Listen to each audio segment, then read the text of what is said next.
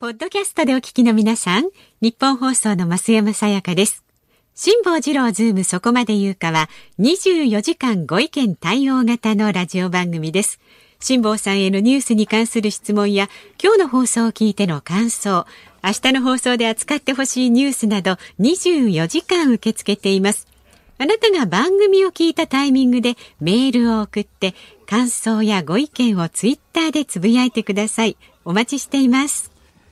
3月16日火曜日時刻は午後3時半を回りました FM93 AM1242 ニッポン放送ラジオでお聞きの皆さんこんにちは辛坊治郎ですパソコン、スマートフォンを使ってラジコでお聞きの皆さん、そしてポッドキャストでお聞きの皆さん、こんにちは。ニッポン放送の増山さやかです。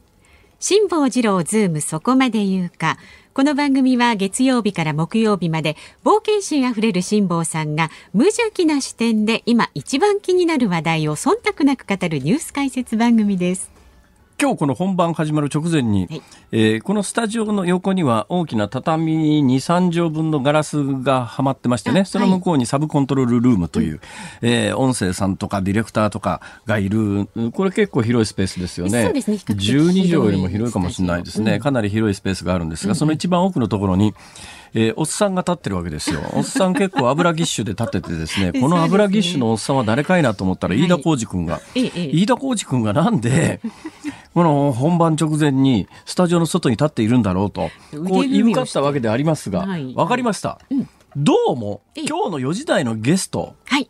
を待っているらしいと。そういうことですね。そういうことですよねはいはい。深くうなずいてますよ。今日4時台のゲストは、えーすでに昨日お発表になっておりますけれども、小倉智明さん。そうです。小倉智明さんがこちらにやってくる。またね、小倉智明さん、この間ね、えーおこの間、じゃねえや、昨日か、昨日の朝、フジテレビで放送されたインタビューというのは、あれは日本放送の社内で収録されたわけではないか。日本放送のビルの中にあるレストランで、これ言っていいのもう言っちゃったもんしょうがないよね。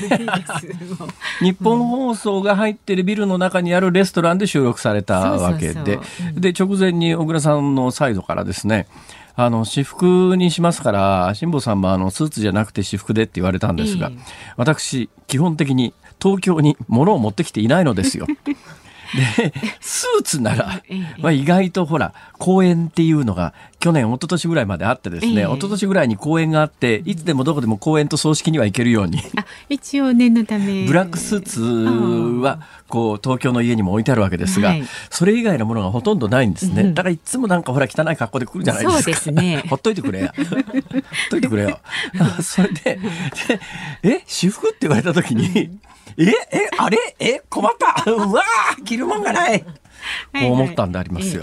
ほんでまあその辺にあるものをもう無理して見繕ってですね着てきたんですがええ、よかっこよかったいやいやいやいやいや、小倉さんがね、これ皆さん気がついてますかね、着てらしたジャケットがね、胸元に両方なんかちょっと刺繍がしてあるんですけど、小倉さん。あれは高いよおしゃれなんですよ。だよねそうなの、そうなの。私服すごいおしゃれですよ、小倉さん。やっぱあれだな、もうそれ見てつくづく思ったよ。あ俺らのローカル局にアナウンサーで入って途中から会社辞めて転身して別にフリーになるつもりなかったんだけど惰性で仕事やってる人間と 本気で東京で、まあ、いわゆるフリーを目指して、あの戦ってきた人との心構えも違えば障害年収というか 所得も全然違うんだっていうのをですねでパ多分ねパッと見たパッと見で言うと、ええそんなに分かんないと思いますけど、あ生で見るとすげえわこれっていいう。いものですよはね。い。いや、辛坊さんだって船帰るぐらいですからね。違うんです。私全財産を船に注ぎ込みましたから。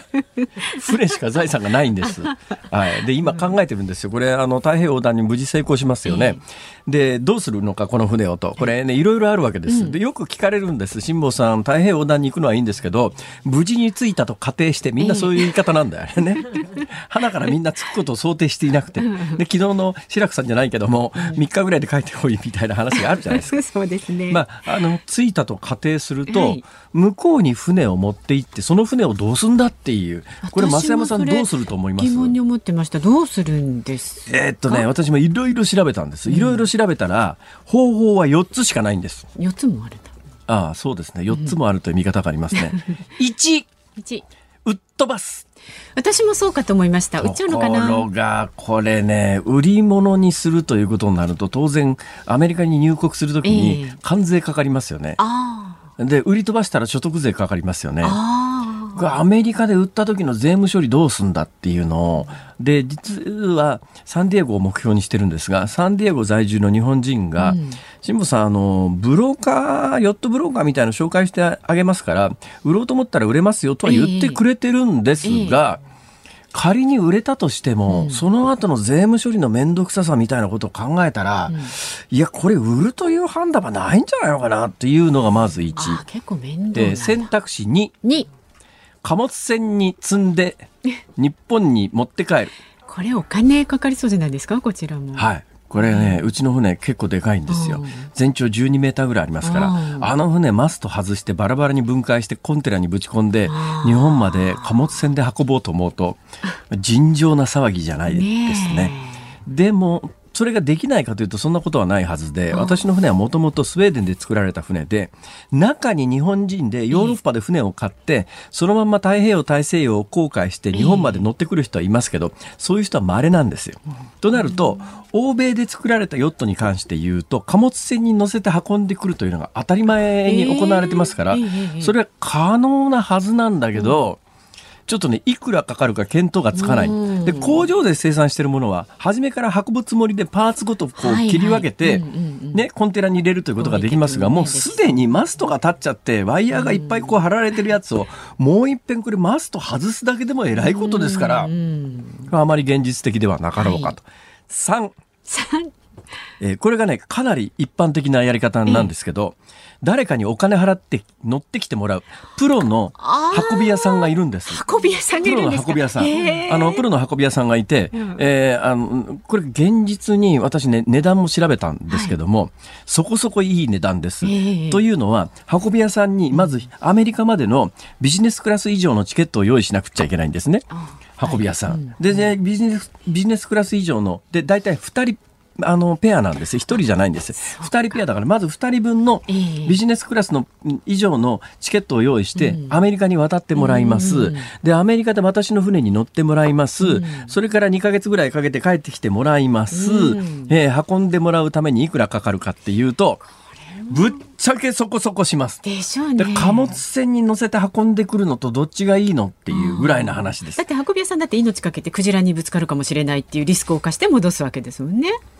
いや、そう簡単にクジラにはぶつかる、まあ、ぶつからないとは言えませんけどね。まあ、そういうことですね。はいはいでそれで今もうすでに3つ選択肢申し上げましたよね。4! 四これが一番実は現実的なんです。ええさあ、何でしょ壊す？うなんでやねん。なんで、なんでやねん。ガソリンかけて燃やしてしまう。なるほど。それは斬新です。跡形もね。それは考えませんでした。あ違う。それ第五の選択ですね。第五第5番ね、えー壊してしまう、燃やしてしまう。気ついて気がついたら、あれ？あれ？あれ？ないよ、ない、なくなっちゃいました。ゼロに戻すゼロに戻す。それ一つ素晴らしい選択ではあります。なんでやねん。四は？4は、4はですね、自分で乗って帰ってくるっていう方法があるんです。これがね、おそらく一番現実的ではないかという噂があるんですよ。またそれ時間かかっちゃうじゃないいですか。やいやいや、そんなことないですよ。帰りはもう一瞬ですから。帰りの方が早いんですか？えーっとですね、それに関してこうなかなかこう言及するのは難しいんですけど、でも確実に言えるのはアメリカから日本に帰ってくる方が風ははるかに安定します。あ。綺麗な追い風なんです。でこのほ赤道の赤道無風帯っていうのがあってちょうど地球の真ん中の赤道付近って風が吹いてないんですが、その赤道付近を挟んで北と南には、えーひ太平洋の場合東から西に向かう安定した風が吹いてるんです。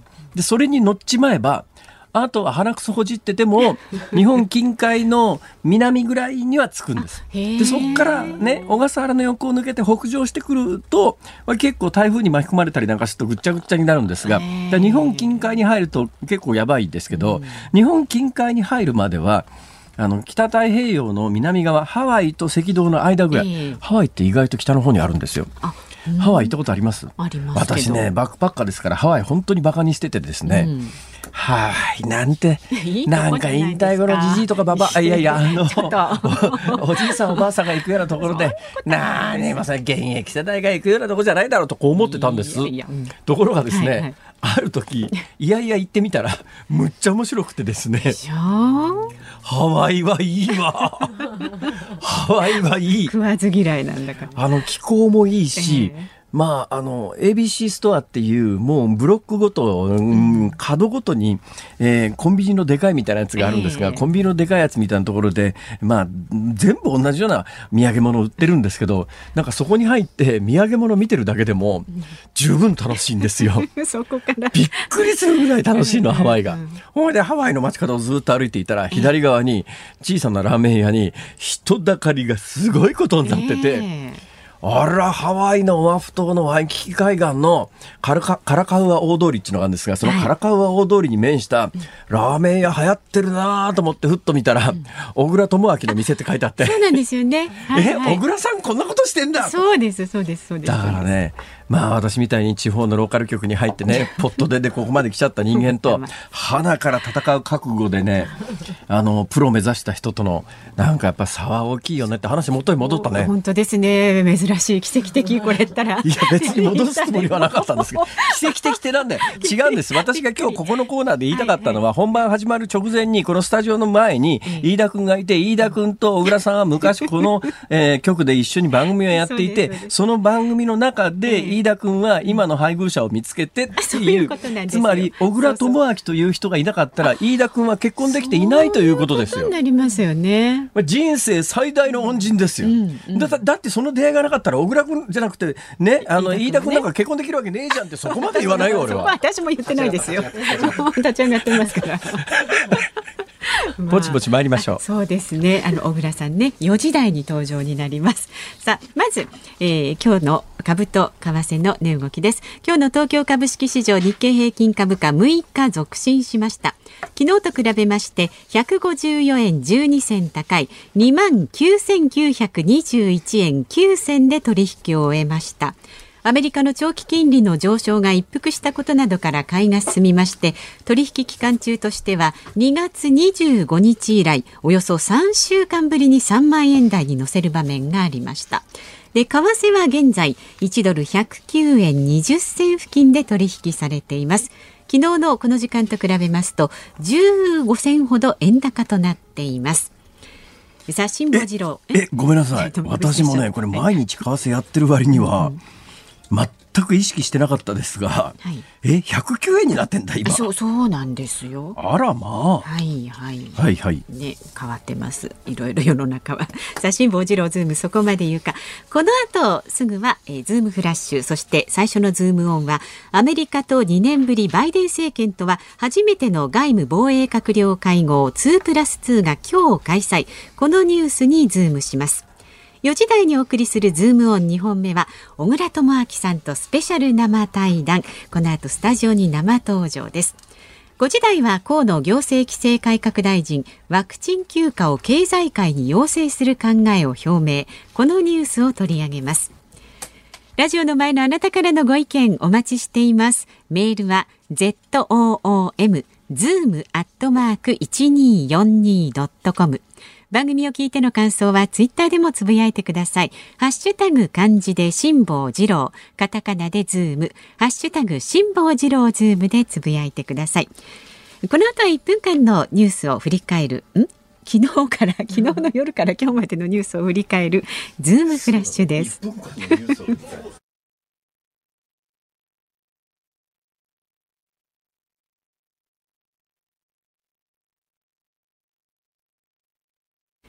有楽町ニッポン放送のスタジオからお送りしています。辛坊治郎ズームそこまで言うか。このコーナーでは辛坊さんが独自の視点でニュースを解説。まずは昨日夕方から今日この時間までのニュースを1分間で振り返るズームフラッシュです。菅総理大臣は今日午前東京都内の医療機関で新型コロナウイルスのワクチンの接種を受けました。菅総理は接種後記者団に痛そうだったがそんなに痛くもなくスムーズに終えることができたと笑顔で語りました。政府が21日を期限にしている首都圏1都3県の緊急事態宣言の延長の可否についての最終判断を18日に開く対策本部会議で決定すると政府関係者が明らかにしました。武田良太総務大臣は今日の記者会見で幹部らへの接待問題をめぐり前総務審議官の谷脇康彦氏を停職3ヶ月の懲戒処分にしたと発表しました。菅総理大臣はコロナ禍で打撃を受けた生活困窮者らへの緊急支援策に関する関係閣僚会議を開き一人親や所得が低い子育て世帯に対し子ども1人当たり5万円を給付すると表明しました。ミャンマー各地で続く反クーデターデモで国連は参加者の死者が少なくとも138人になったことを明らかにしました。加藤勝信官房長官は今日の記者会見で安定的な皇位継承策を議論する有識者会議を設置すると発表しました。上皇さまの天皇即位から2年近く先送りしてきた議論に着手します。大相撲春場所は3日目の今日横綱白鵬が休場することになりました。古傷の右膝に不安を抱え5場所連続の休場です。鶴竜も初日から休場しており今場所も横綱不在となりました。まあなんだかんだ言いながらおそらく今日の最大の関心事はえー、特に関東にお住まいの方の関心事は首都圏1都3県の緊急事態宣言が再々延長されるのかどうなのかというところだろうと思います、はい、えー、これまた関東の方はあんまり認識してらっしゃらないと思いますけれどもえー、関西圏や中京圏はもうとっくの昔に解除されてますから、うん、で1都3県だけなんですよ、はい、だけど関東に住んでるとね関東が日本全体だと思い込んでしまいがちなんですよね。なんか関東でこれ緊急事態宣言日本全体が緊急事態宣言みたいなイメージで捉えられるんですが、実はあの関東だけそういうことになってましてところがね今の流れでいうと昨日からもうすでに報道されてますけれども今週末で緊急事態宣言は解除の方向に政府は腹くくったっていう報道がされてますよね。でおそらくそうなるんだろうと思いますがだとすると緊急事態宣言再延長の時に専門家とかなんかお医者さんとかいっぱい出てきて、とにかく、えー、徹底的にあの感染者数を下げることが大切なんですと、えー、順調に下がってきておりますから、緊急事態宣言を続けて、えー、200、いや100、いや2桁ぐらいまで、感染者を下げるために緊急事態宣言を延長すべきです。言ってましたよね。現状どうなってるかというと、先週、今週と増えてますよ。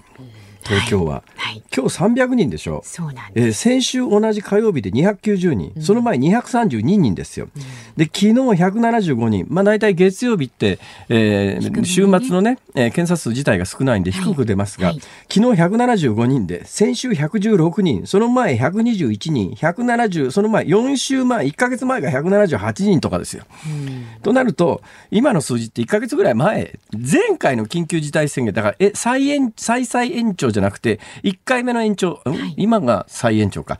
1回目の延長の最終週の一つ前の週ぐらいのレベルでしかないわけで、なんかね、本当に私何回も申し上げてますけれども、緊急事態宣言と、えー、感染者数、陽性者の上下動というのにどのぐらいの関連性があるんだと。これ専門家もなんか政治家も関連性があるということを前提にいろんなことを主張するんだけど、はい、どう見たって、緊急事態宣言が発令される2週間から1週間以上前から、えー、実は感染者激減してますからね。で、その勢いで下がってきてると。で、なおかつ、あの、表に出てる陽性者数っていうやつは、えー、濃厚接触者の範囲を変えることによってどうにでも変わってくるという。だから1月の初めぐらいに東京の感染者がガーッと増えた時にはもう保健所が追い切れなくなってもう高齢者しか濃厚接触者調べませんと。若年層の濃厚接触者調べませんということになると。圧倒的に無症状の若年層の陽性者が多いわけだから、そこ調べなかったら数減るだろうと。激減したのはおそらくそのせいで、で、保健所に余裕が出てくると、高齢者じゃなくて若年層も追いかけ始めると。はいとなると、えー、圧倒的に無症状の感染者が多い若年層の検査陽性者は増えてくるよね、そら。実際に感染状況がどうなっているのかを調べるツールを、私は1年前から定点観測で毎日100人ずつぐらい検査しときゃ、傾向が出てくるだろうってずっと言ったのに、今にいたのもやってないから、本当の感染状況がどうなってるかわからないから正しい政策ができないと。どうなってんだこれはと。もうね、日本のこの政治家専門家のね、青さ加減にはね、私はね、もうなんかめまいがするよ、本当に。で、えー、現状どうなってるかというと、東京の感染者、陽性者増えてます。はい、で、じゃあ、な、な、なんで今週末、えー、緊急事態宣言を解除するのかというと、まあ、何回も言ってますが、菅さんは、花から緊急事態宣言なんか出したくなかったやつを、小池さんに煽られて出しちゃったところがあって、ととっとと解除したかったんだけど、これまた専門家と知事に煽られて、えー、先手を打って延長しないと政治的に損みたいなことで延長して、それを今続けてると。えー、結局、だからまあやめますということに過ぎないわけだけど、だったら、あの、いや、このまま緊急事態宣言を続けていたら、えー、2桁台ぐらいまで感染者落ちますから、下がりきったところで、それ、その上もう一つですよ。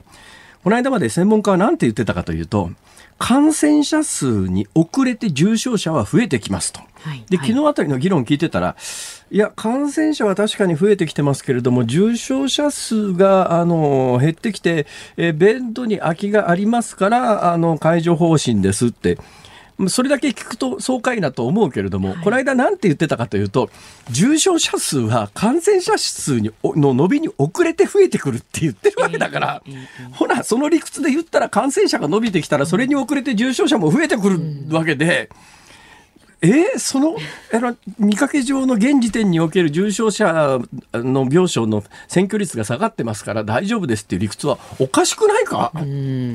っていうようなことがね、わんさかあるんですよ。はい、で、事実としてあるのは、いわゆる第2波の時に、緊急事態宣言は出されてないけれども、激減してるんですね。うん、で、えー、激減してるどころか、そのタイミングで、東京以外の GoTo キャンペーンは全国で行われてるわけだから、だとすると、あの、感染者がまずどうなってるのかというのをちゃんと把握するツールをまず作らなきゃ話にならない、ということが一つと、はい、で、そのツールを持ったら、どうして何が原因で、この陽性者が増えたり減ったりしてるんだろうということ。例えばね、例えばね、この時期に、こういう仮説もね、この仮説をまんま信じてるわけじゃないけれども、私、先週突然花粉症を発症して、今週になって急激に症状が悪化してる、一つの理由は、黄砂なんかあるんですよ。黄砂ね。黄砂。はいはい、黄砂。ね、で、知ってますか？今、北京どんなことになってるかというと、すごい、ね、とんでもない黄砂で、何百メートル先はもう全く見えないと。視界が茶色っぽく、ね、どうやらですね、地球温暖化と乾燥化で、ゴビ砂漠っていうのが毎年毎年、神奈川県1県と同じぐらいずつ、こう、大きくなってるんだって。えー、そうなんだ。で、ゴビ砂漠ってそもそもどのくらいの大きさがあるかっていうと、はい、ゴビ砂漠の大きさって、日本列島全部の総面積の4倍から5倍ぐらいあるんですよ。そんなに大きいんですね。はい。そのぐらいでっかいところで、で、冬場って雪が積もってるから、えー、で、雪が多い時には、この時期も湿ってるからそんなに舞い上がらないんだけど、えー、雪が少ない時に雪が溶けて、湿ってなくて乾燥してると、強風でぐわーんと舞い上がって、それが今北京に押し寄せて、日本にも押し寄せてきてるんで、うんうんえー、雨が降った後車なんかも巻き木になっちゃうじゃないですか。であの黄砂は単なる砂じゃありませんからね、うん、カビの胞子だとかそういう汚染物質みたいなやつもみんなこう含んで落ちてきますから。えーアレルギー疾患の原因になったりするわけですよ。えーはい、呼吸器は当然痛みますよね、うんうん、で。そういうもので傷んだところで、まあワクチン、ワクチンじゃないウイルスだって取り付きやすく、取り付きやすくなるだろうと。だからいろんな意味で季節性ってよく言うけれども、うん、季節というのは別に気温や湿度だけじゃなくて、うん、黄砂みたいなものもファクターとしてあるわけですよ。でそういうものが一体じゃあなんで感染者が伸びてるのか減ってるのか本当に伸びてるのか減ってるのかをまず調べた上でじゃあどうしてっていう冷静な考察をしなきゃいけないのに。うんうんなんか緊急事態宣言が発令された日から激減してるから、うん、えー、これ緊急事態宣言の効果が出てますので、このままいくと、あと数週間続けたら、えー、もうあのほとんど感染者がいなくなりますからって、現実見てみろよと。何なんだこの政治家と専門家はと。うん、あ立ち上がりますか、辛坊さん。いや、そうじゃなくてね、今ね、もう。黄砂で今週本当にボロボロだよこれ。もガラガラします、ね、えー、それではあの、はい、ズームオン一発目、はい、あれ？行く時間は？もうちょっとね30秒ぐらいしかないんで。とりあえずじゃあ30秒でいきましょう。はい。どうぞ。アメリカと2年ぶりバイデン政権とは初めての外務防衛閣僚会合2プラス2が今日開催という内容です。はい。はい、いうことでね。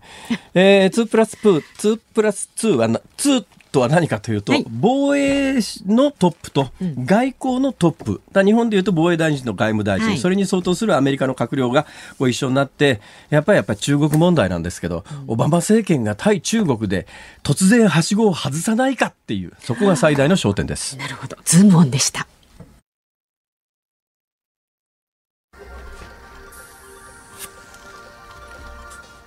3月16日火曜日時刻は午後4時を回りました。東京有楽町日本放送第3スタジオから辛坊治郎と。増山さやかでお送りしています、はい、メールをご紹介します。ありがとうございます。大田区のプラハの春さん。プラハの春、はい、また時事問題で。うんラジオネーム作ってらっしゃいます、はい、ね。辛坊さん、はい、何ですか？太平洋を横断した堀江謙一さんのマーメイド号のレプリカが新木場の合板博物館に展示されています。え本当？なんですって。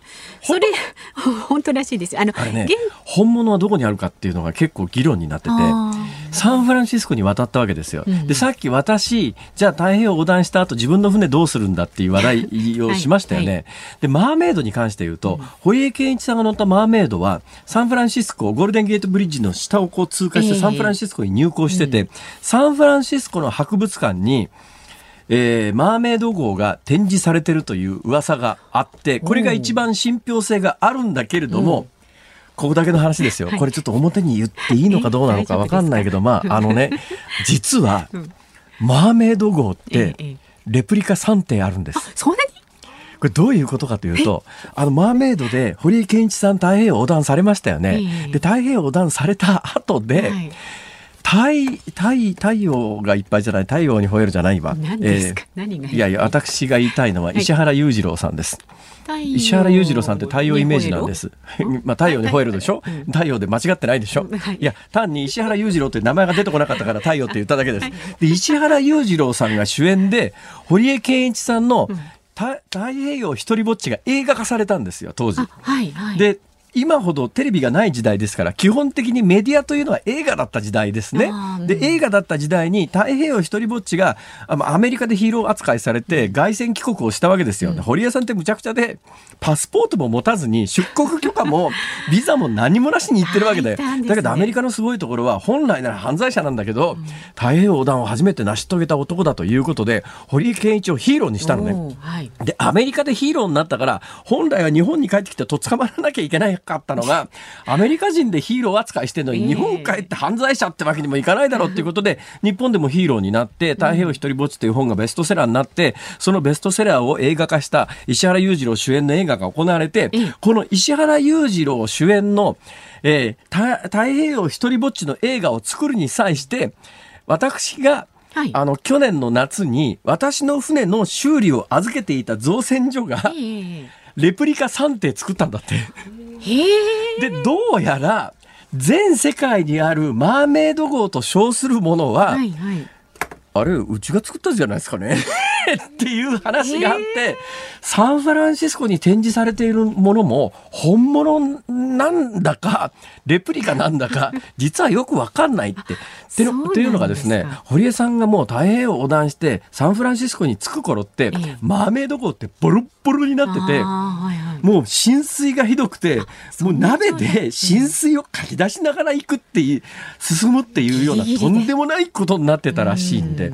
もしかするとまあ、あの先ほど意味軸も私の船に関してもしちゃえっておっしゃったじゃないですか。もしちゃえと言ってないけど、まあ、壊したらだからもしかすると本当のマーメイドは朽ち果ててる可能性はあるんだよねっていう、まあ、そのあたり詳しい情報をご存知の方いたら教えてくださいなんですけど、まあ、とにかくねこのマーメイド号のレプリカは新木場の合板博物館に展示されていると。あそうなんです。あれね、うん、合板なんでベニヤなんですよあのマーメイド号って耐水ベニヤって言って水につけても大丈夫なベニヤで作って作られてるんです。えー、なんか心もとないいやだからだから太平洋横断中に浸水してきてそれもエンジンも何にもないあの我々がディンギーと呼んでるエンジンのない風で走るためのヨットにちょっと上覆いつけたぐらいのヨットですから、えー、まあ、はっきり言ってあのマーメイドで太平洋横断するっていうのは普通じゃないです。そういう堀江さ感じなんですねはい、で私、まああの堀江さんとは直接何回もお話しさせていただいてますから、その話はあの後日しますが何ですか。この方はですね、はいまあそれに倣って横断した暁には辛坊さんも日本放送の1階あるいは屋上に展示してくださいという無理ですご提案をいただいたという無理です。メール。マーメイドはちっちゃいから展示できますけど、うちの船はそんなもん、ここの1階に展示できるようなサイズじゃありません。博物館にねやっぱり、はいだからね、それで言うとありがたいんですよ。あのマーメイドで太平洋横断した時代と、今度私が太平洋横断に使うヨットでは、性能が全然違いますから、少なくとも浸水しませんから。うんはい。まあ、そんな話もおいおい。確率がね、はいあ、いいが、何こ思わず興奮して喋ってしまった。で まだまだご意見お待ちしております。興奮すんだよな、これが。メールはズームアットマーク一二四二ドットコムでお待ちしております。さあ、この後は辛坊さんと小倉智昭さんのスペシャル生対談です。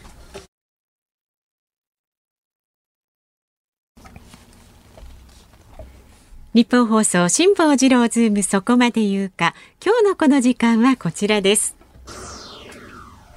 スペシャル生対談小倉智昭に聞くこれからの小倉智昭さあ昨日のね特ダネでは辛坊さんと小倉さんがね、えー、対談をしましたけれども。あの小倉さんとスタッフの皆さんのやっぱり愛情を感じる、えー、内容編集でありました。本当に心から感謝しております。いやいや、こちらこそありがとうよろございました。しくお願いいたします。私もね、私もこの年でね、あの小倉智昭さんに呼んでいただいてお話をさせていただける、あの、あ、僕って偉いと思います。褒めてあげたい自分でそうそうそう。自分で自分を褒めたいよ。自分で自分を褒めたい。小倉さん本当に会いたいと思ってたからね。えーそうなんですだってすすごいどんな女優さんよりも会いたい方っていうのを小倉さんが紹介されててちょっとすいません、どうも本当に。いや、なんちゅうたってね、我々ね、あの、地方ローカル局に入アナウンサーとして入った人間からするとね、小倉智昭という人間がどのくらい特別特別かというと、小倉さんの前に NHK 出身で、NH、宮田輝とか高橋慶三とか、ええ NHK 出身で NHK 時代に一世を風靡して民間に行ってフリーになった人はいます。で、えー文化放送かな？あの、土井勝さんってはいテレビジョッキーやってた人いますね。あの、ラジオ出身で、ラジオ局からフリーになってテレビで活躍された方もいます。でも、テレビ局に局柄に入って、そこをやめて、フリーで、民放出身のフリーで成功した人の第一号ですからね、この人は。いや、フリーだけって話でしょ？古いだけですよ。いやいやいやいや、やっぱね、だって、第1号のすごいのは、ロールモデルっていう言い方ありますよね。お手本ってやつが、ロールモデルがないわけですよ。ね。例えば、まあ、徳光和夫さんみたいになりたいとか、あのー誰々になりたいとかって、ええ誰かこう、い先に先人がいりゃ、そこを目指すことができますけど、先人ないんだもん、小倉さんの時代は。いや、だから、適当にやってたんですよ。ちゅうかね、目標を定めずに、いい加減に生きてきたらこうなれたっていうだけの話よ。いやいやいやさやかが一番よく知ってるよな。いやもう私もねす。ごいお世話になりました。そう。そうですよちょっと待ってなんですかどういう関係なんですか、そこ。プロ女房ですもん。10年ぐらい前なんでまだ若かったんですよ多少今より。え、10年前？?10 年前は確か10年に、確か間違いなく。10年も前じゃないでしょうよ。いやでもね今より小倉さん10年この日本放送でラジオサーキットなさってたの2006年から12年の間であ、じゃあ15年前だ。で私は2009年から多分ねご一緒させていただいてそうか、そんなになるかそ。うなんですよ怖いですね ああ怖いただねこか。さやか。この人はね、えひどいんですよ。いや、この人ひどいです本当にひどいです。あのね、小学校の女の子と電話をつないでは、あ。散々やり取りしててママはどういうお仕事してるの、放送局いるの？え。散々そういう話して、え。え。あら？あなたひょっとして、我が子に気づかなかったんですか？騙されたんですよまんまとラジオの中で ひどいでしょえ。てか、えげつない番組ですね。えげつない番組ですよ。えげつない番組ですね、それ。でもその後そうをですか、慎吾さんやったんだよな。そうなんです小倉さんのいや、だから私ね、私の前任者がね、小倉さんだと聞いてりゃ、聞かされてりゃ受けてませんよ、それ。勘弁してください。いやいや、そんなことないですよ。勘弁してくださいってあ感じですね、のそれ。横に美濃さんがいて久米さんがいてねそうそうそう横にね何にも知らないからとりあえず来たって。いや、僕は長続きしなかったから、その後に辛坊治郎だって聞いたら、これは大丈夫だないとや、思って。その後やった私の方が短かったと思いますよ、若干。まあ、年確か数で言うと年数小倉さんの方が長かったはずですね。いや、私それは月金でベルトの話がいやいやでしょ？そうじゃなくて、まあ、ちょっと若干いろいろ理由はあったんですけども、でもね、あのっていうかね、違うんですよ。ね小倉さん、小倉さんテレビの出身ですよね。はい。小倉さんテレビの出身なんだけど、ラジオも長いですよね。ラジオさっき計算したら47年やってるですか。それ、テレビ局に入るときに、ラジオの喋り手になるっていう感覚はあったんですか？ない。なんでテレビ局入ったんですか？いや、僕はまあ有名な話で、喫音がもともとあってバカにされたから、喋る職業に就きたかったごめんなさい。僕本当にそれ存じ上げないんですけど。あ、子供の時から、はどもりどもりってバカにされて育ったんです。それで親もみんな反対して、病院連れてった方がいいんじゃないかえとか。何歳ぐらいで自覚されたんですか？もう物心ついたらずっと。だ今でも気を許して話すとそうなるんですよ。で、インタビューしてても、なんか瞬間的、突発的に物事がパッと変わったりすると、もうつっかえる。喫音っていうとね、あの、はい。我々子供の頃には、あの、山の穴穴っていそう落語家、今も多分ね、えーちょっと落語で、ラジオ、テレビで公開するわけにはなかなかいかないかもしれないですけど、当時は普通に公開されてましたよね。そうですよ。演歌さんね、当時ね、さんはい。歌や子さん。はい。で、まあ、あの、それはまあ、喫音の、えー方の、まあ、ゆや落語をテーマした落語なんですけど、でそれを見返したくて、話す仕事に就きたかったって単純な理由。それ、え？それしかし、でも、そういえば、喫音で、それ克服されて政治家になった人とか結構いますよね。田中角栄さんも確かそうだったんじゃないですか？ああ、で、イギリスのなんか王様かなんかでね、映画になりました映画になえなった英国王のスピーチはいそうそうそうそうそう。はいはいえー努力で治るもんなんですか？いや、僕は治らなかったです。今でも治らない。いや、治ってますよ。いやいや、お金もらうと出ないの？また現金な喫音症ですね、それ。現金なんですよ。だ僕よくね、ええ講演会をあの頼まれるんです、そういう話してくださいって。はい喫音の人ばかりを集めた講演会もある。ええ一番最初に、治そうと思っても治りませんよって言っちゃうとみんなガクッとするんですよ。ええただこのぐらいまでは喋れるようになりますよって言うと、みんなほっとないさや、る。それはそうです。え、それ結構小学校ぐらいの時はひどかったんですか？ひどかったですよ。だから高校ぐらいでもひどかった。だから昔の同級生にええ今会うと、ええしかしお前がさ、こんな仕事やるようになったとは思いもしないよな。それが、いや、今聞いてびっくりなんですけど、ええどのタイミングで、まあ、アナウンサーの採用試験にパスするぐらいまで治ってきたっていうか、克服されたんですか？それはね、え小さい頃に犬の散歩とかしながらね、ええ河原で大きな声を出したり、えはい。独り言を話したりしているうちに、ええ独り言だと絶対大丈夫なのよ。え、そうなんですか、うん不思議ですね、それ。独り言だと喫音は出ない。それと、一人で本を声を出して朗読するとええ、出ない。歌歌ってる時絶対ならないでしょ？だからそれは、なるのは何か原因があるはずだっていうふうにはい自分で考ええてえ、声を思いっきり出すだとか、呼吸法を考えるとか、ええ間の取り方を考えるとかええ、そうしているうちに、弁論大会で優勝したり、演劇部で主役をやって成功したりっていう、その積み重ねだったんですよ。へえ。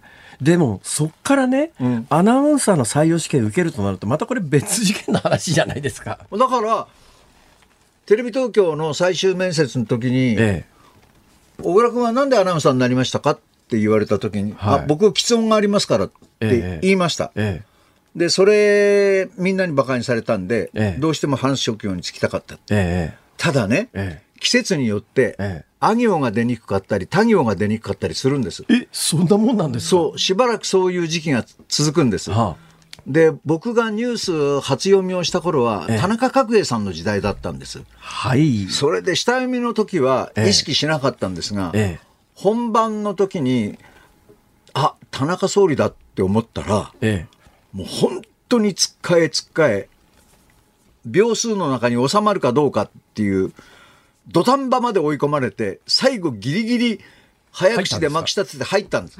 そしたら、報道部の先輩のディレクターが、小倉どうした？ってから、すいません、朝からかなり熱があって。え。ええ。お前は偉い。熱があってしんどいのに、最後まで原稿を入れる。新人とは思わない。そう褒められて、えそういう連続。え、な何が幸いするか分かんないですね。そう。あの、だから競馬中継もね、え競馬中継の頃は家業がダメだったんですよ。ええ？えそんなことあるんですか？金井駒だとか、金見信だとか、きっかけとか業。の競馬の馬多いの多いですよね。うん、家業は多いんですよ、ええええそうするとそのまま言うと、ええつっかえて出なくなるから、はいそこで、郷原右縁飛んだとかね。加賀滝見の手が動いたとかって、そういうような、家業で始まらない言葉そを先にうそうそう。つけるんだ。そう。なるほど。島田勲はまだこの位置だって、それがまたええ当時の名ジョッキーと言われた野平裕二さんに、ええ小倉の実況は素晴らしいって。なるほどね。もうね単に家業が頭に行きたくないからつけてるだけなのに。で、それの連続で自分がこう、どんどん自分の言葉で置き換えていきながら、あの、競馬の実況をやるようになったいや私なんから、ねそれが素晴らしいって言わいやれる。一応曲穴でで採用されたんで、曲穴というのの何たるかはなんとなく分かってるんですけども、絶対できないのはスポーツアナ、特に競馬の実況なんですよ。競馬の実況ってなぜかというと、はい。言い間違ったらお金に関係しますから、これ大変なことになるじゃないですか。そうなんですよ。僕だからね、えーテレビ東京から日本放送、ここも競馬ずっとお世話になったんですけど、実況をやっていて、ゴール2頭3頭同時に入った時も、ええほとんど同時とか言わなくて、え1着何々、2着何々って言い切ってて、で、中央競馬会の広報から、ええそんなに着順をはっきり言うなってなんで？言われて、え？いや、それはお金がかかってるから、はい。いや、それで間違ったことないんですか？間違ったことない。すごいですね。これは同着かって言ったら、本当に写真判定で同着になったことありますよ。な、なんですか？目がいいんですか？いやー、運がいいんでしょ。いやいや、そうじゃなくて、だって、あのリスク、リスク足色を見るとわかるじゃないですか。わかりませんよ。いやいや、もうゴール前で止まってる馬と追い込んできた足色を比べたら、これは絶対ゴールのところでは足色が勝るなと思ったらそっちが一着ですよ。わかんない。それはもうそうなるともうわかんないですね。それはちょっと理解不能ですね。それ長年やってるからわかる人っていうかわかそうだっることなんたんでしょうね、きでしょうねっ。とね。だからよく怒られましたよ、中央競馬会に。はい呼び出しくって。なんであんな断定的に言うんだって。あ確定、確定するまでにそうそうそうそう言っちゃうってことですか？じゃあそれがもしだって間違ってて、馬券なんてその場で昔の馬券なんかそこで破ったら捨てちゃうからね終わりですからね。それで後で着順違ったら、金返せっていう暴動起きますよ、それ。今だったらね、100円が5億何千万ですもんね。この前もあったけど。あーそうそうそう。5億5千万？それ破って捨てちゃったらどうしてくれるんだって大変ですよね。今だったらそういう言い方できないかもかそれすごい緊張感ですよね競馬の実況ってまあ、緊緊張感ありますよね。だから巨船がそういう競馬の実況できるのは小倉しかいないから、大橋巨船がここで日曜競馬日本っていう総合プロデュースをやってたんです。えで、小倉がここで総合司会をやってくれないかっていうことで声をかけてもらったのがきっかけですもん。それで会社辞めちゃったんですそれで会社辞めちゃった。それ会社辞めちゃったっつったってここの番組のそのラジオラジオのその番組だけで飯なんか食えないでしょ、食えないですよ。だから7、8年食えなかったですもん。よくそんなあの私ねそこが 私と根本的に違う。似てると思うのは私あの中学高校ぐらい強迫神経症って言って不潔恐怖症でうん。もうとにかく部屋にハエが一匹飛んでると飯食えないっていうぐらいでまあええいろいろ症状があるんですけど、はいはい。それでそれ治すために大学の時にインド行ってインドでハエが飛んでたら飯食えないなんてこと言ったら 死んじゃうじゃないですか とりあえず。だからもうハエこう手で払いながらじゃないとカレー食べるみたいなそういうので克服したっていうのとさっきの喫音症の話は共通するんですけど、でもね根本的に違うのは私はサラリーマンとして読売テレビ入ったんで、ええサラリーマンで安定して飯が食えりゃ十分というそれ以上のことはそれでリスクを冒して会社辞めるとかなんか、これっぽっちも考えたことがないのによく辞めましたね。楽観的なんですよね。ああああ、まあ大丈夫だろう。でも大丈夫じゃなかったんでしょ？大丈夫じゃなかったけど、それがまた楽しかったですよ。えそれ一番お金がない時ってどのぐらいなかったんですか？えーっと、2週間で50円ぐらい。ええ かなりないですよね。それ1900何年代ですか？だから、な70、1990いや何もいや経ってじゃない。いやいやいやいや、70年代から80年代ぐらいでしょ。70年代から80年代、いやうんそれ70年いくら70年代80年代でも50円は50円ですよそれ。それ50円は50円ですよ。ええ。だから新聞買うのも網棚に載ってる新聞を拾って読む読むっええていう。それだけどそれ50円しか稼げない時にはどうどうするんですか？パン屋さんに行って、ええご自由にお持ちくださいっていうパンの耳を、あパンの耳ね、うん、犬が好きだって言ってもらっていい？みんな好きなパンの耳なんてありゃしないよね。で自分で食べるそうそうそう。そんなとこで見え張らなくたっていいじゃないですか。僕が食べるでいいじゃないですか、それ。電気、ガス、水道、電話、自慢じゃないけど、全部止まりましたから、うわい。止まる順番知ってるタレントはね、そんなにいませんよ。どの順番で止まるんですか？一番最初はねええ、電話ですよ。はあ。電話。電話がさ、まあ電話はなくたってね、別に電話ないと仕事。困るでしょ、それ仕事はないんだから。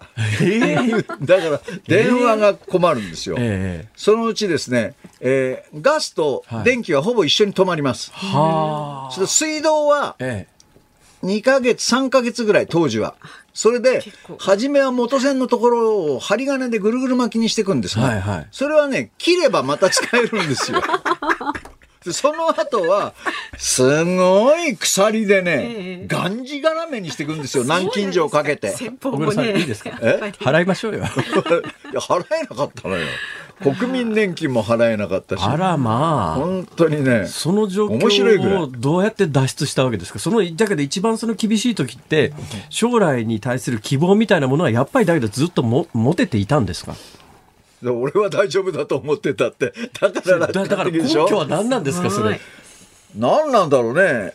変に自信はありましたよ。ああ、うんこれ俺がこうやって今前面に出てないのは、俺が悪いんじゃなくて社会が悪い。社会が悪いんだテレビ局が悪い。そう、オテレビ局局が悪い。と。そう、俺を使わないのが悪いんだって。なるほど。絶対俺の時代が来る来ると。8年来ないのに俺の時代が来るって思ってたってバカだよねそれ全く8年間めげなかったですか？めげなかったですね。ただポツポツと仕事は入ってきたから、ええナレーションの仕事とかが入ってきてえそれで少しずつ日が差してくるのが見えるわけじゃないですか。なるほど、なるほど。で、どっかでこれブレイクスルーっていうか、バーンっていく時があるわけでしょ。ええええどど何がきっかけでバーンってバーンは世界丸ごとハウマッチのナレーションですよ。それは覚えてますね。ええ大橋家さんのってあの声でね、あの早口で。えええでもね、さっきも話したんですけど、この声が売れてる時は辛くてね、なんでですか？普段がこういう声だから、はい甲高い声でまくし立てるのって結構きついんですよ。ですね。だからうん普段のおしゃべりされてる声よりも、やっぱ難度が高いですよね。オクターブぐらい高いよね。勢いもあるしで、俺は死ぬ時はブースだなって思いましたもんね。あ血管切れて。血管切れてね。うんそう、そうですね。それはわかりますね、そのだから。声の仕事が来ると全部その声でなんですよ。すべてがそうなの。コマーシャルはたくさんもらいました、声の仕事はえね。ええ顔出しは未だかつて1本しかやったことないですけど。CM ですか？CM。あと全部声。CM、私ね、CM、あ、一回やったことある。CM、枕の宣伝やったことある。ね、CM 来ないタイプだと思いますよ、そうですね。CM 来ないタイプですね。いや、小倉さんそんなことないでしょ。小倉さんだから声の、声のだけの出演だったらすごい数やってるでしょ。うんやりましたよ、それは。でね、あの、ぶっちゃけね、CM っていうのはね、単価高いんですよね。高いですよ、単価。CM 一発来るとねええ、これしばらく食えますよ。だって一回50、食えますよ50円の時代からすりゃ、はいはい CM 録音一発で、時間も短くて済むしって、なんでやらしい話してんだしい仕事をいや、売れてきたら本当に CM 契約で、三契約料だけで3000万とか5000万とか嘘1億っていうんですよ。それで CM1 本取ると別立てで300万とか、もう高い人だと 500, 500万とか取るわけじゃないですか。ええそれで1年契約で何本 CM 取るかって言ったら、それ1本やるだけで億を稼ぐタレントさんだって日本に数人もいますよ。ってなことを言ってるうちに。こんな話をしてるうちにちょっと時間が来ちゃったんですけど小倉さん、小倉さん、え一番肝心なこと。はいあので、ありがとうございます。なんか私太平洋横断中、あの、代わりに何回かやっていただけると伺いましあた。、あのーすいません。いや、すどうもそういう話になってるみたいで、ありがとうございます。新聞見たら、志らくさんもやるんですね。白くさん月曜日で、ん小倉さん火曜日で。火曜日です。はい。お願いします。どこまでやれるかわかんないですけど、ね。いやいや、今の話聞いてたら面白いわ、まだ。まだねいや、辛坊さんは、絶対しぶとく帰ってくるから。しぶとくね。そう。はい。もう、自衛隊が死なせないから。そうそうですね。もう自衛隊も言ってくれないかもしれないすぐに帰ってきますよ。いや、すぐに帰ってくるのまずいです。すぐに帰ってくるのまずいです。誰も見ちゃいないんでしょ？いや、まあそうなんですけど。そうなんですよね。ところが具合が悪いんですよ。あのね、フルの電気っていうのが、うちの船が世界中のどこにいるかを、はい。衛星使って発信する器具つけちゃったんですよ。だから、全世界の人が私の船がどこにあるかが分かっちゃうから、白浜温泉で長期投留とかできないんですよ。できないの？はい。じゃあ本人気がつかないでぐるぐるぐるぐる同じとこ回ってたら周りの人は分かるわけだ。わかりますあいつはバカだね。だからね、私その装置取り外してイルカかなんかにくぐりつけてやろうかと思って。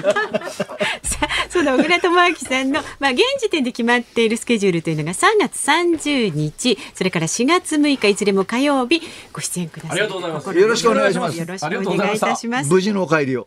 今日はどうもありがとうございましありがとうございまた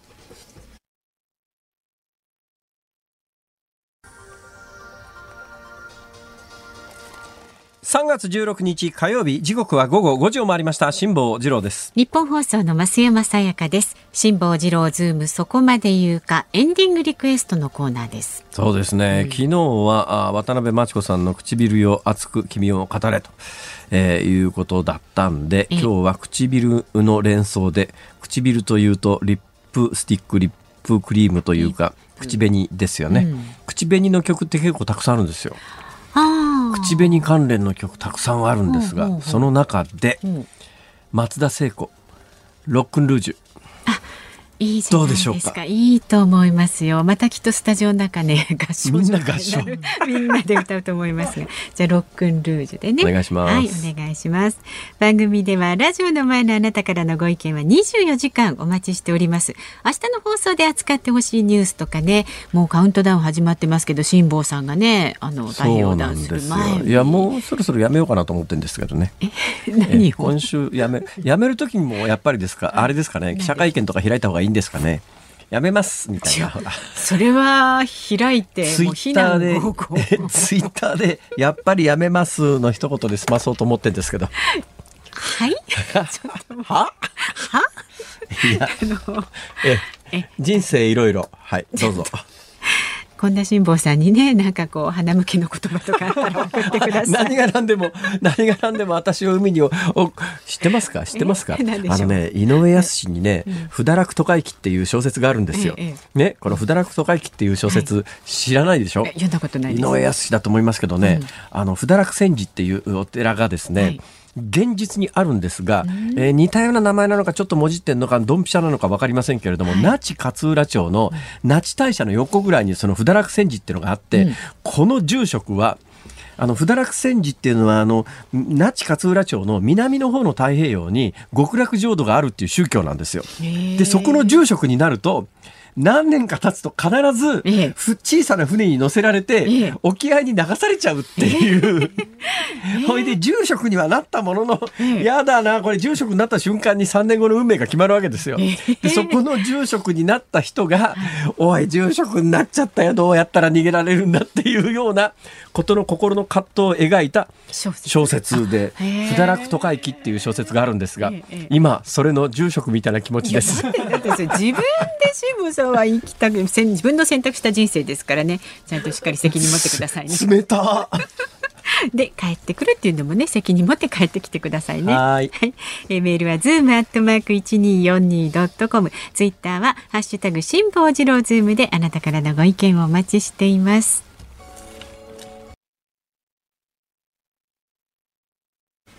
辛坊さんが独自の視点でニュースを解説するズームオン。今日最後のズームオンはこちらです。河野行政規制改革大臣ワクチン休暇を経済界に要請する考えを表明。河野行政規制改革大臣は会社員らが新型コロナウイルスワクチンを接種する際に休暇を取得できるよう経済界と協議する考えを示しました。接種後には発熱や腕の腫れなどのえー副反応が出る可能性もありその時は休むことを認めてもらうなど経済界とも相談していきたいと述べました。まあワクチン休暇がどうのこうのというよりもやっぱりワクチンの副反応っていうのが全世界的に今どうなってるのかというと、昨日もお伝えしましたけれどもアストラゼネカという日本では申請が出されてますがまだ許可されてません認可されてないという、えーワクチンが。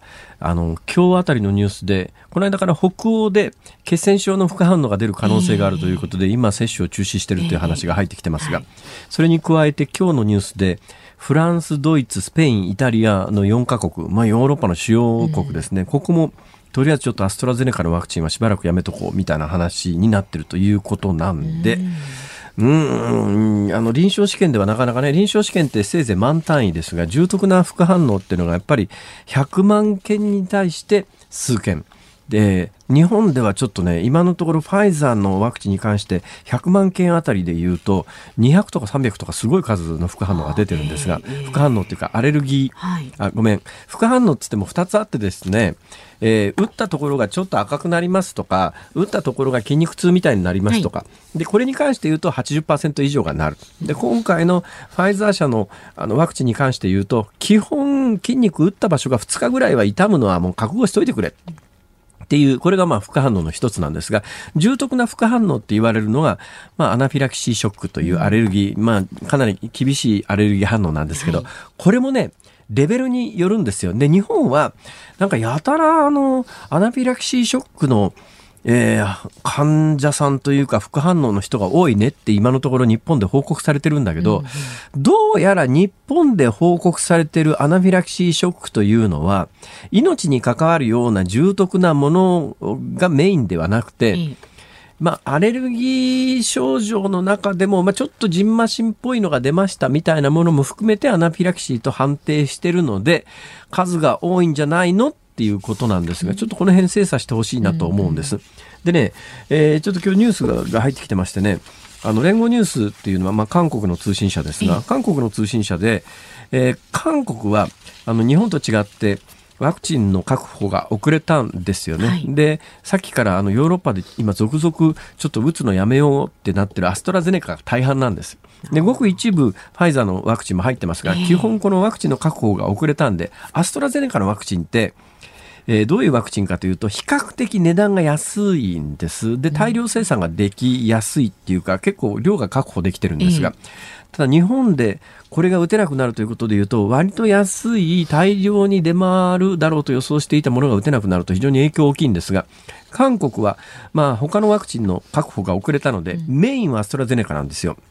で、ああの、そのね、アストラゼネカの副反応の報告なんですが、韓国で今までに接種を受けた58万7884人のうちの1.45%が副反応、その副反応って言ってもちょっと痛いとかそういうレベルじゃない副反応が出てるということで、え16人の方が韓国で亡くなってるって話なんだけど、ここはなかなか難しいとこですね。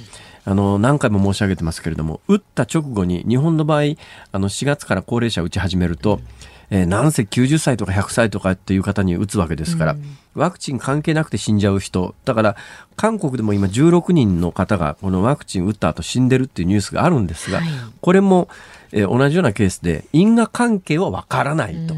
たまさかそのタイミングで亡くなっちゃったっていう数字をカウントしてるということなんだけれども、えーさっきののところに話を戻すと、アストラゼネカのワクチンが大半なんですが、ごく一部にファイザーのワクチンも韓国では打ってるんですけれども、アストラゼネカのワクチンで、やっぱかなりの副反応の報告が出てるという状況の中では、あの今、アストラゼネカとファイザーとモデルナの3社のワクチンが日本であの審査の対象になってますけれども、こういう報道が海外からある時のもお話ししましたけど、ちょっと厚生労働省としては、アストラゼネカのワクチンに関して言うと、えー認可にためらいが出るよねっていう。ただね、このアストラゼネカは何回も言いますけど、安くて大量に手に入るというものなので、これがもし日本で入ってこなくなったということになると、このアストラゼネカを入れて3億人のワクチンを確保してますっていうから、このアストラゼネカが確保できなくなると、ワクチン接種計画に相当狂いが出る可能性があるんですが、このあたりのニュースはちょっと精査して見ていかなきゃいけないかなという感じがいたします。ということで、アナフィラキシーに関して今のところ、ファイザーのワクチン、日本でもかなり突出して世界の中でも多い、えーいう報告がされてるんだけども、内訳を細かく見てみると、ええええ。そんなに命に関わるようなアナフィラキシーでもないので、えー外国のアナフィラキシー症例の数と同じレベルで比較することがちょっと困難で、単純にね比較できるようなデータというのが残念なところ、残念ながら今のところ出ていないので、えー引き続きこの番組ではそのあたり、はい精査しながらお伝えしていこうと思います。まはい。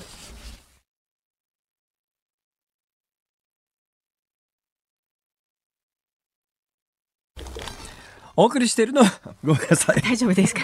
松田聖子でロックンルージュ。アイドル松田聖子全開ですよね。可愛らしいね、ミニスカート履いてっていう姿が目に浮かびますですよね。